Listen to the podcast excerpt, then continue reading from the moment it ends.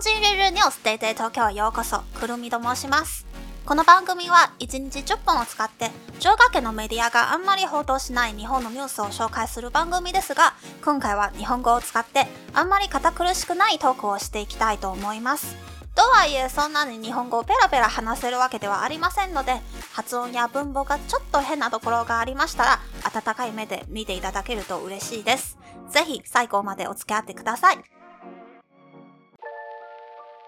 さて、今回は日本への好感度の高い国のランキングを紹介します。まず、新日の国というと、なんとなく台湾の名前が浮かびますよね。果たして1位は台湾でしょうか？アウコンサルティング株式会社の調査結果を確認していきましょう。まずは、日本が大好きだの割合です。タイ71.3%、ベトナム67.3%、台湾62.1%、マレーシア59.6%、香港58.8%、インドネシア45.7%、インド41.2%、中国24.8%、オーストラリア23.3%、イギリス20.6%、アメリカ19.6%、韓国18%です。1位はなんとタイです。7割以上の方は日本が大好きだそうです。私は最初1位は台湾じゃないと思っていましたが、相当びっくりしました。そして日本が好きな理由。アジアの方は日本の景色と食べ物が好きだそうです。一方、欧米の方は日本の歴史や文化が好きだそうです。また、日本で旅行する際に最も不安なことは言葉が通じないことだそうです。日本の方は外国語を話せないイメージが強いかもしれませんね。確かに台湾と比べると日本の方は外国語を話す勇気がない気がします。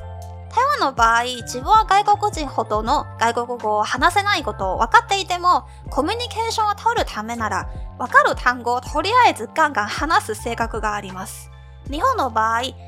語が下手だからコミュニケーションを諦める場面が多いです。以前仕事場に欧米の方が来ると、私も他の同僚と同じく英語全然話せないんですけど、同僚が欧米の方に声かけられることを怯えて、後ろに一歩下がった姿を見ると、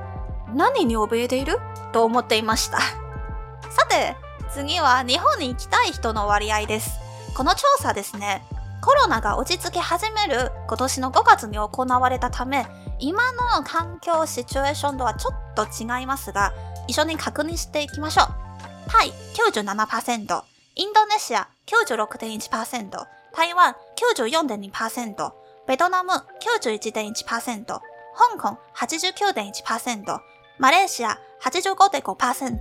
中国78.2%、インドと韓国は69.6%ずつ、イギリスは65.7%、アメリカとオーストラリアは60.4%ずつです。5月の頃は確かに日本円はもう相当安くて、日本が大好きかどうか関係なく、日本は海外旅行へ行きたい人にとってかなりいい選択肢でした。今は8ヶ月経ったので、いろいろ変わってきましたが、日本は相変わらずすごくいい観光地だと思いますよ。特に東南アジアの方にとって日本円はだんだん安くなって、今なら見慣れていないもみじや雪が見えますので、こっからの訪日観光客はまだまだ増えると思いますよ。多分、日本の方はあんまり信じないと思いますが、私は日本に来て雪が見たいに思って、もう6時間くらいの高速バスに乗って、どこだっけ？岐阜県の高山市に行きました。でも、見えること自体はもうすごく感動されて、もう私未だにそのワクワクした記憶残っています。では、日本が嫌いだの割合もいっちゃいますよ。タイとベトナムは1%ずつ、台湾2%、インドネシア2.9%、香港とイギリスは4.9%ずつ、マレーシアは5.8%、インド7.8%、オーストラリア8.7%、アメリカ11.2%、中国24.8%、韓国33.3%です。最後は、前もやっていましたが、チャット GPT に質問をするコーナーです。今回ですね、さっき話した内容とちょっとつながっていますが、初めて日本に来る外国の方に、1かないと後悔する日本の観光スポットを5つおすすめしてくださいです。果たしてチャット GPT さんの回答は何でしょうか ?1、京都の金閣地。金箔で覆われた美しい仏教寺院で日本の伝統的な庭園も楽しめます。季節によって異なる美しい風景が広がります。2、東京の浅草寺。東京で最も有名な寺院の一つで、雷門をくぐり抜くと、賑やかな中見世通りが広がります。歴史的な雰囲気を感じながら散策できます。3、広島の原爆ドームです。平和記念公園にある原爆ドームは、広島市への原子爆弾投下の被害を象徴しています。歴史的な意味を理解するために訪れる価値があります。4、奈良の東大寺。世界最大の木造建築物である大仏殿があり、中には大仏が安置されています。奈良公園に位置し、鹿との触れ合いも楽しめます。5、富士山。日本の象徴である富士山は、美しい自然の景色が広がる場所です。富士五湖の周辺や富士吉田市から富士山を眺めることができます。とのことで、いかがですかね ?1 から4は私行きましたが、富士山は新幹線に乗るときに遠くから見ました。この中で私的には一番印象深かったのは、原爆ドームの隣にある平和記念資料館です。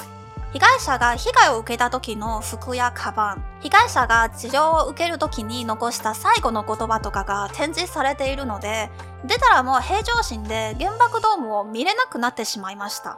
本当に行く前にぜひ、先に広島駅の周りで食事をしてから原爆ドームへ行ってください。でないと出てから多分3、4時間くらい気持ちが重たくて食欲がなくなります。